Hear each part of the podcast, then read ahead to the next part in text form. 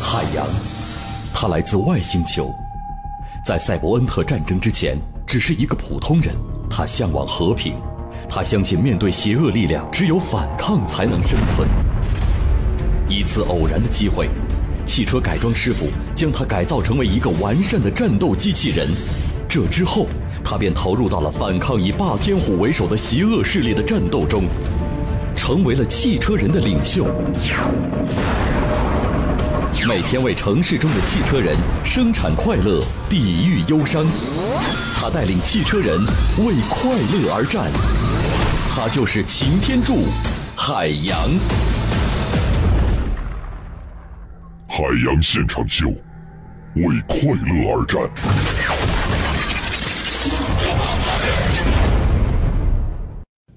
新浪、搜狐的正事，天涯、豆瓣的闲言，焦点访谈的责任感，嬉笑怒骂中纷纷入伙，时事乱砍。时事乱砍，我们来绕着地球跑一圈，看看今天你最该知道的十件事儿。先来说一说快递的事情。嗯，中国消费者协会呢刚刚发布了快递服务体验式的调查结果。这个调查呢是去年十二月到今年三月份进行的。调查人员通过寄杂志、水果、餐具等三类物品，对顺丰、中通、圆通、申通、韵达、EMS、宅急送、德邦、天天、百世十家快递的服务呢进行了体验。然后调查结果发现，有将近一半的网点存在野蛮装卸、暴力分拣、无序摆放快件等问题。难道说剩下近一半的快递网点居然对堆积如山的包裹，可能是不闻不问，对吧？今天呢，我还看到了网上有一个讨伐顺丰的一篇文章，嗯，呃，就是呢有一个呃运营水果生鲜的一个企业，然后呢被顺丰要求一定要用顺丰的包装箱，结果呢包装箱上面呢所显示的是，呃他们自己的一个。生鲜的平台比他们的价格还便宜，把他的很多的用户都导流给了顺丰，所以呢，现在正在讨伐顺丰啊！哎呀，真的搞不清楚快递业到底是怎么了，分分合合。再来说另外一个大家不熟啊不陌生的运动，就是广场舞了。作为一项简单易行的健身运动的记者调查发现，广场舞的爱好者早已不再局限于老年人的群体，老中青三代人同场共舞的场景已经屡见不鲜。这个我承认，我也看过。啊，对于极其个别少数狂热的爱好者来说呢，广场舞不仅是强身健体，嗯，重要的是还能锻炼他们的表达啊、表演啊以及格斗多方面的技能。我的艺名就叫小陀螺。好了好了，都下去吧，这是我的地盘。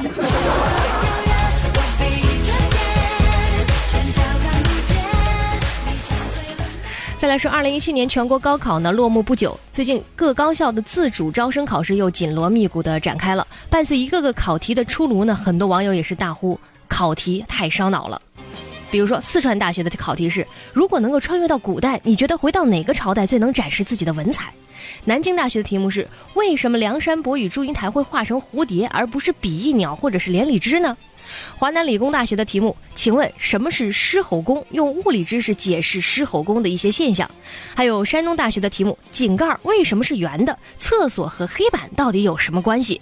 以及北京大学的题目，请你对高晓松的《诗和远方》说一说你的看法。这里边我只能回答井盖为什么是圆的。嗯，这是 Google 的一个面试题。嗯，因为只有井盖是圆的，才能保证它自己不掉下那个坑里边去。就是那个角度都是一样的。对，如果是三角的或者其他形状的，它是可以掉下去。嗯，哎呀，虽然我不知道今年的标准答案有什么啊，但是从这个题面显而易见啊，嗯，这就是我当年没有考上这些大学的原因，你知道吗？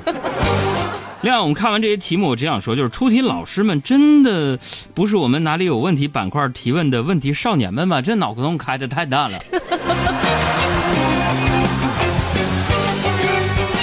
再来说山东，嗯，山东德州学院的一组毕业照走红了，因为这个班呀有四十个人，但是呢只有一名男生，这位全班唯一的男生就说了，说那个大学一年，感觉自己像走进了大观园，啊，作为这个班上的国宝啊，我每时每刻都要撑起半边天，渐渐的，大家好像已经不不怎么把我当成男生了，大学期间我都没敢逃过一节课。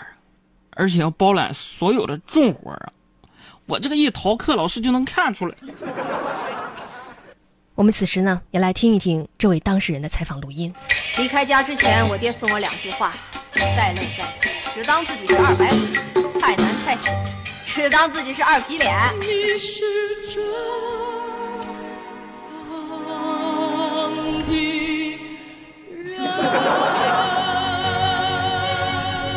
各位即将要填报高考志愿的同学，尤其是男同学注意了，怎么了？不要因为这条新闻标题，全班四十个人仅有一名男生就羡慕了。嗯，注意这句细节。哪句？渐渐的，大家好像已经不怎么把我当男生看了。再来说另外一个不靠谱的男人，二十六岁的。刚才那可不是不靠谱啊啊！来说这个二十六岁的汪某啊，我说来看这个不靠谱的男人。嗯，二十六岁的汪某呢，路过汉口一栋别墅，透过落地窗呢，看到了一盏大吊灯。他觉得这个吊灯啊很值钱，于是就翻窗进入，卸下这个大吊灯，拆散成零件，装了三大袋。出门的时候迎面撞上了房主，被闻讯赶来的民警呢给逮住了。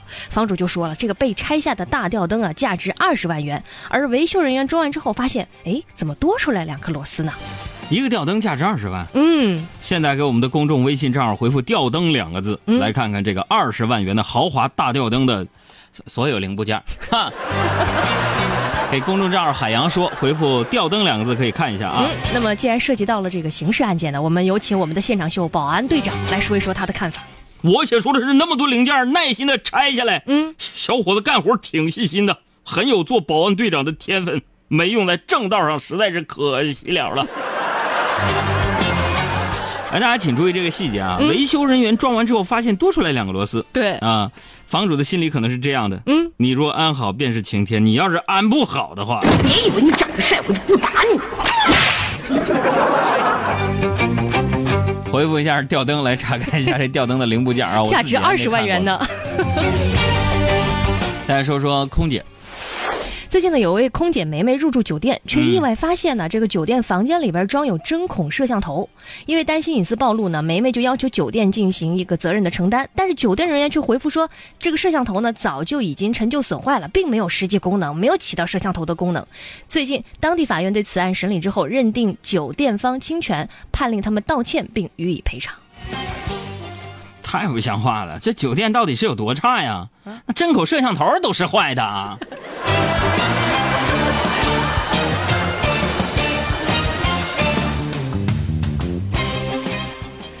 再来说一位摄影师的故事。美国有一位国家地理杂志摄影师 Paul Nicklin 到南极呢去拍摄凶残的海豹。结果呢？这个南极最顶级的捕食者一头海豹，以为啊，这个摄影师 Nicklin 是一个没有用的捕食者，担心他会饿死，于是不断的抓活企鹅给他，甚至还亲自教他怎么样吃企鹅。这个视频我看了，看完视频呢，我们从动物心理学的角度分析一下啊。嗯。企鹅们的语言翻译过来就是嗯，警告你，以后别让老子看见你来南极。那么海豹语言翻译过来的意思就是嗯，你好，这是我的 QQ。我们互相交换一下，是吧？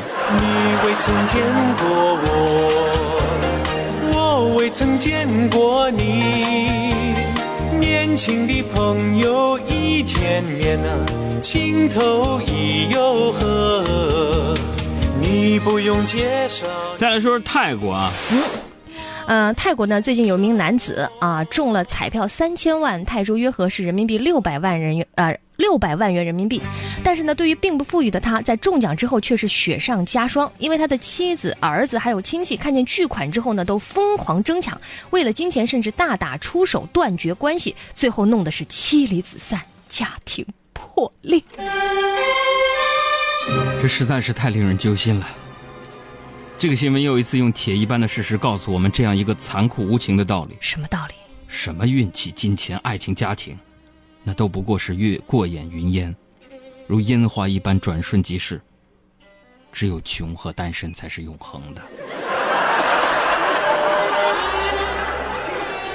好，再来说美国。美国最近呢，有科学家团队分析发现。周末早上按掉闹钟蒙头大睡，有可能会对你的健康造成影响。啊，他们列举了这样一个例子，说工作日当中，大多数人早上一般七点钟起床，但是周末呢起床时间相对较晚，这样的话会形成一个叫做社会时差，可能会增加心脏病的发病几率。啥意思啊？就是说周末睡懒觉对身体有害啊？对。那这项研究的赞助商可能是周末你家楼上雇佣的装修公司。我告诉你，周末睡睡懒觉怎么了？对不对？再来说英国，去年九月呢，在伦敦西部新成立的独立预备学校肯辛顿维德双语学校是英国第一家呃中英双语小学。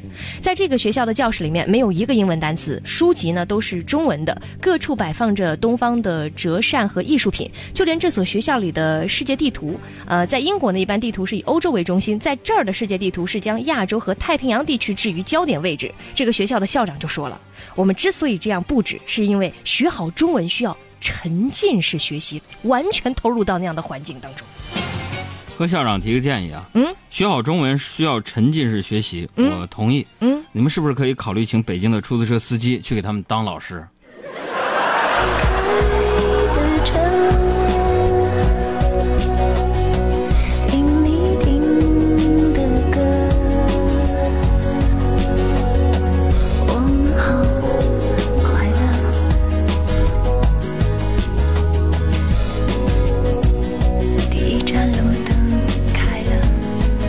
音乐推荐：王菲，《乘客》。你在想什么？歌声好快乐。那歌手结婚。